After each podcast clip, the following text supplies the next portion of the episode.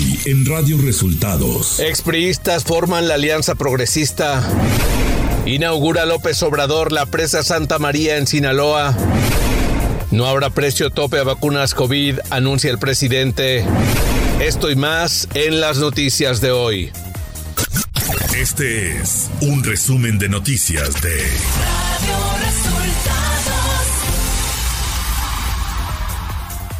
Bienvenidos al resumen de noticias de Radio Resultados. Voces informativas Luis Ángel Marín y Alo Reyes. Quédese con nosotros, aquí están las noticias. La mañanera.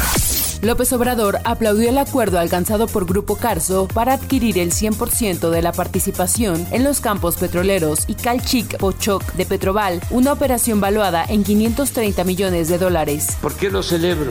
Aun cuando se trata de un contrato de los que se dieron cuando la reforma energética, porque queda en manos de mexicanos y estoy seguro que se va a invertir para extraer crudo.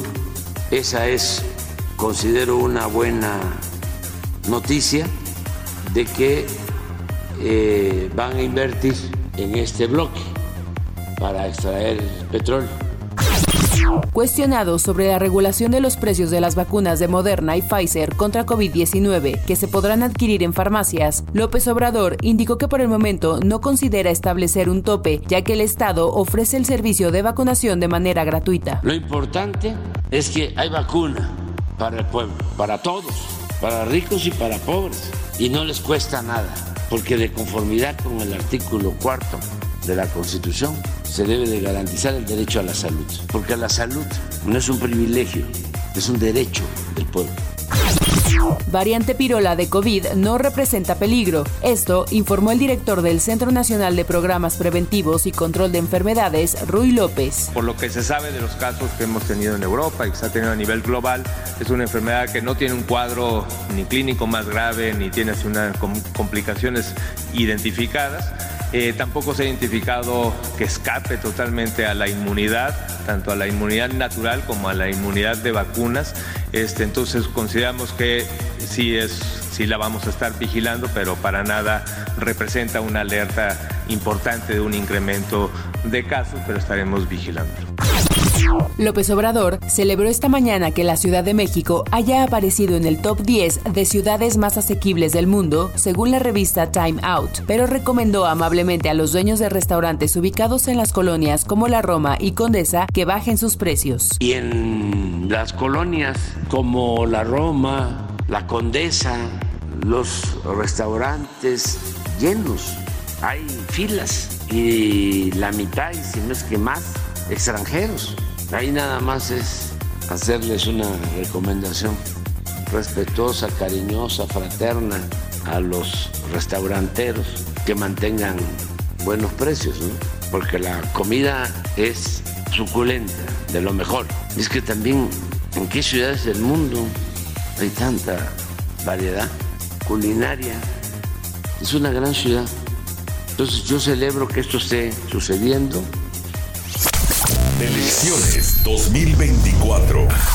Este martes, un grupo de expriistas dio a conocer la formación de la agrupación política Alianza Progresista, integrada por el exgobernador de Oaxaca, Alejandro Murat, el exgobernador del Estado de México y senador Erubiel Ávila Villegas, así como el alcalde de Coajimalpa, Adrián Rubalcaba Suárez, entre otros y otras expriistas. El objetivo de la Alianza Progresista es apoyar la campaña de Claudia Sheinbaum. El ex gobernador de Michoacán, el perredista Silvano Aureoles, dio a conocer que decidió no aceptar la encomienda que le hiciera el equipo de Xochitl Galvez para participar en la campaña. En su cuenta de X señaló que ante las constantes descalificaciones de las que ha sido objeto en varias reuniones privadas por parte de la precandidata, en un acto de congruencia decidió no aceptar, pero dijo que desde su trinchera abonará para que la oposición gane la presidencia. El titular de la Unidad Técnica de Servicios de Informática del INE, Jorge Torres, formalizó este lunes su renuncia, lo que genera un problema más para la autoridad electoral, pues esta área es la encargada de vigilar el correcto funcionamiento del programa de resultados electorales preliminares PREP en la elección presidencial de 2024. El precandidato de la Alianza Va por la Ciudad de México, Santiago Taboada, se refirió este lunes a la salida de Adrián Rubalcaba del PRI, señalando que nadie es indispensable. Precisamente el, 2021, te acordarás, hubo también salidas importantes dentro del frente y aún con esas salidas ganamos la Ciudad de México. Entonces, aquí todos eh, somos necesarios, pero nadie es indispensable.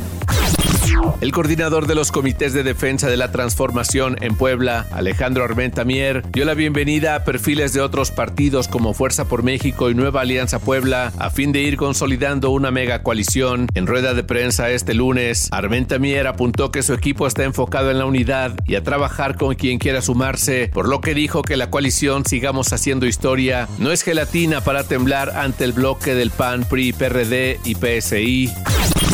La coordinadora de los comités de defensa de la Cuarta Transformación en Veracruz, Rocío Nale, señaló que hasta el 2 de enero comenzarán las precampañas en el ámbito local, en tanto la unidad y el respeto de los acuerdos internos deben prevalecer. Nale García dijo que solo la unidad y la organización permitirán consolidar el proyecto de nación del presidente López Obrador en México y Veracruz.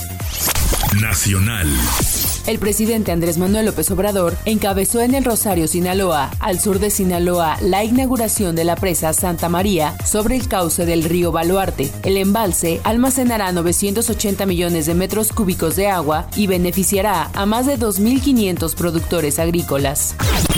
Un grupo de senadores de oposición intentó que la Suprema Corte de Justicia de la Nación realizara una interpretación de la Ley Orgánica del Poder Judicial de la Federación con la intención de que la nueva ministra Lenia Batres Guadarrama solo permaneciera en el cargo hasta el primero de diciembre de 2024. Lo anterior por ocupar la vacante que dejó Arturo Saldívar, quien renunció a su cargo el pasado 7 de noviembre, esto a un año de pasar al retiro. Madres buscadoras de varios estados protestaron la mañana de este lunes a las afueras de Palacio Nacional para exigir que les atienda el presidente López Obrador, pues no están de acuerdo con el censo presentado la semana pasada en el que la lista de personas desaparecidas bajó de más de 110 mil a solo 12 mil. Debido a que no fueron atendidas en Palacio Nacional, las madres buscadoras tomaron sus pancartas y marcharon por la calle de Madero con destino a la Secretaría de Gobernación. Santiago Nieto Castillo, ex titular de la Unidad de Inteligencia Financiera, fue denunciado ante la Fiscalía General de la República por los abogados del despacho Coello Trejo y Asociados por su presunta participación junto con su cuñado, Sergio Eduardo Humphrey, en una red de empresas dedicadas a realizar operaciones con recursos de procedencia ilícita desde que era funcionario. El despacho presentó una grabación del testimonio de quien supuestamente es identificado como Sergio Eduardo Humphrey, cuñado del exfuncionario federal, en el que se confirmaría la participación de Nieto Castillo como socio en la empresa Endra Consulting. Por su parte, el ex titular de la Unidad de Inteligencia Financiera aseguró que las denuncias que presentó el despacho Coello Trejo y asociados en su contra ante la Fiscalía General de la República son falsas y tienen fines políticos. El primer caso de la subvariante de COVID-19 JN1, conocida como pirola, fue confirmado en la Ciudad de México. A través de un comunicado, las autoridades sanitarias informaron que el caso fue reportado hace unos días luego de una secuenciación de 150 muestras. Ciudad de México. El sistema de transporte colectivo Metro inició este lunes el desmantelamiento para su rehabilitación del tramo Pantitlán a Ciudad Deportiva de la línea 9 del Metro. Desde las primeras horas de este domingo, personal del área de vías, instalaciones eléctricas y electrónicas, así como de obras y mantenimiento, iniciaron el desmontaje de cableado de la vía y el desmantelamiento de la instalación electromecánica. Un usuario del Metrobús de la Ciudad de México murió al ser atacado con un arma punzo cortante por un individuo de 38 años en una estación de la línea 3 ubicada en la colonia Roma, centro de la alcaldía Cuauhtémoc. Policías de la Secretaría de Seguridad Ciudadana de la capital atendieron el reporte y tras un cerco virtual detuvieron al probable implicado. Información de los estados. La mañana de este lunes, una pipa abastecida con combustible Volco se incendió sobre el kilómetro 209 de la autopista Puebla-Orizaba en el tramo Acatzingo Ciudad Mendoza, a la altura de la comunidad de Cuesta Blanca, perteneciente al municipio poblano de Palmar de Bravo. El percance ocurrió en el tramo Acatzingo Ciudad Mendoza. De acuerdo con los primeros reportes, el chofer de la unidad circulaba con dirección a Puebla, perdió el control y volcó. El combustible se esparció y una chispa provocó las llamas. La gobernadora Delfina Gómez, en coordinación con autoridades federales, entregó 200 departamentos por medio de constancias de vivienda para el mismo número de damnificados del deslizamiento del Cerro del Chiquihuite, registrado el 10 de septiembre de 2021, cuando ocurrió el derrumbe de peñas que destruyeron viviendas y provocó la muerte de cuatro personas. Economía. El INEGI dio a conocer que en 20 años de medición, la economía informal en México alcanzó su mayor participación del Producto Interno Bruto y durante 2022 llegó al 24.4%, su mayor nivel desde el año 2003. En 2022, la economía informal participó con 24.4% del PIB nacional en valores corrientes. En 2021, la participación fue del 24%, lo que representó un aumento de 0.4 puntos porcentuales, detalló el INEGI en la medición de la economía informal. Clima. El Servicio Meteorológico Nacional anunció que para este 19 de diciembre de 2023 prevén heladas. La masa de aire frío asociada al Frente Frío número 17 mantendrá el ambiente frío a muy frío con temperaturas de menos 10 a menos 5 grados Celsius y heladas en zonas cerradas de Chihuahua, Durango, Hidalgo, Puebla y Veracruz. De menos 5 a 0 grados con heladas en las montañas de Aguascalientes, Baja California, Coahuila, Estado de México, Guanajuato, Nuevo León, Oaxaca, San Luis Potosí, Sonora, Tlaxcala y Zacatecas, y de 0 a 5 grados en Chiapas, Ciudad de México, Jalisco, Michoacán, Morelos, Querétaro y Tamaulipas. A su vez, prevalecerá el viento de componente norte con rachas de 70 a 90 kilómetros por hora en el istmo de Tehuantepec, con oleaje de 2 a 4 metros de altura en el Golfo de Tehuantepec, además de rachas de 40 a 60 kilómetros por hora y oleaje de 1 a 3 metros de altura en costas de Yucatán y Quintana Roo. De acuerdo con el comunicado del organismo dependiente de de la Comisión Nacional del Agua, el ingreso de humedad del Océano Pacífico, Golfo de México y Mar Caribe, en interacción con un canal de baja presión en el interior del país y la península de Yucatán, ocasionará lluvias e intervalos de chubascos en Baja California, Chiapas, Guerrero, Michoacán, Oaxaca y Veracruz, así como lluvias aisladas en Baja California Sur, Campeche, Colima, Jalisco, Quintana Roo, Sonora y Tabasco. En la Ciudad de México y el Estado de México se espera ambiente de fresco a frío sin probabilidad de lluvia. Radio Resultados Internacional. Más de 100 personas murieron y más de 200 resultaron heridas este lunes tras un terremoto ocurrido en la provincia china de Gansu, al noroeste del país, informaron medios oficiales. De acuerdo con la televisión CCTV, se registraron grandes daños, incluyendo el colapso de casas. El temblor fue de magnitud 5.9, según el Instituto Geofísico estadounidense, y ocurrió a las 23.59 horas, a una profundidad de 10 kilómetros. Por su parte, la agencia estatal Xinhua informó que la fue de 6.2.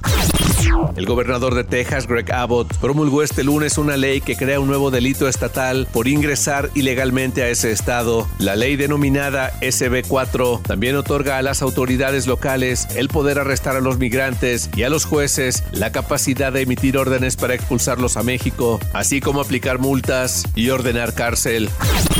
El Vaticano emitió nuevas pautas sobre la bendición a parejas del mismo sexo, indicando que los sacerdotes católicos pueden bendecir a parejas homosexuales como expresión de cercanía pastoral, sin que esto sea una aprobación de su estilo de vida. Así lo afirma la declaración Fiducia Supplicans sobre el significado pastoral de las bendiciones, publicada por el Dicasterio para la Doctrina de la Fe y aprobada por el Papa Francisco.